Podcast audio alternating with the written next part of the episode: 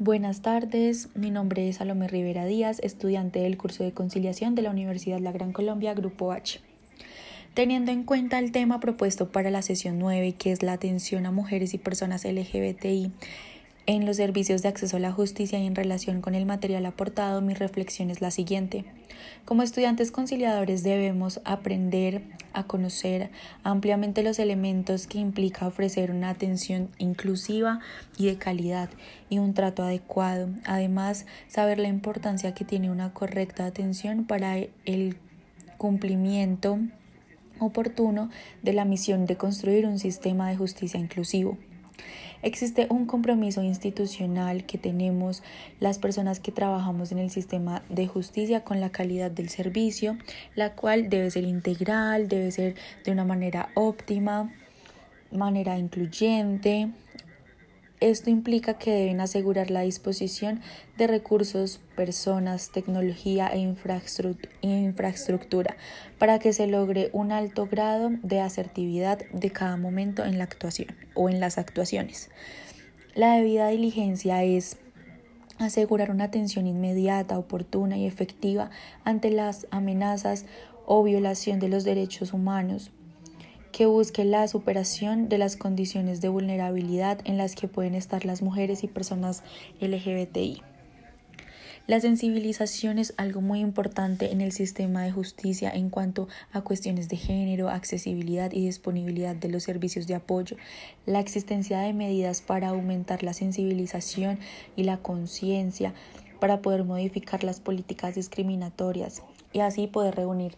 eh, datos y elaboración de estadísticas sobre la violencia contra la mujer para poder generar ese impacto social y visibilizar más los temas de enfoque de género.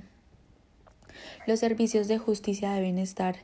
libres de imaginarios sexistas que conduzcan a normalizar la violencia y subestimar la vulneración de los derechos de las mujeres y de las personas LGBTI ya que estos generan como consecuencia barreras grandes de acceso a la justicia, también una revictimización y una desprotección muchos, en muchos casos. Adoptar el lenguaje incluyente en nuestras conversaciones y escritos ayuda a promover la igualdad de género sin que esto implique una ridiculización del lenguaje o utilizar formas inapropiadas de las normas gramaticales y así adoptar el lenguaje con sensibilidad de género y que las personas tengan en cuenta estrategias distintas al momento de ejercer sus labores. Por lo tanto, mi conclusión es que debemos aprender a, a, asesorar a estas personas, a darle el mejor trato y pues así incentivar a que las personas tengan confianza en la justicia, en en no quedarse calladas y, si, y que vean un apoyo y unas garantías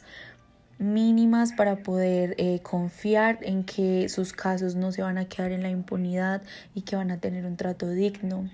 Esta es una forma también de dignificar a estas personas que han sufrido y que no saben muchas veces eh, cómo, cómo acceder a, la justicia. Entonces es muy importante ese acompañamiento,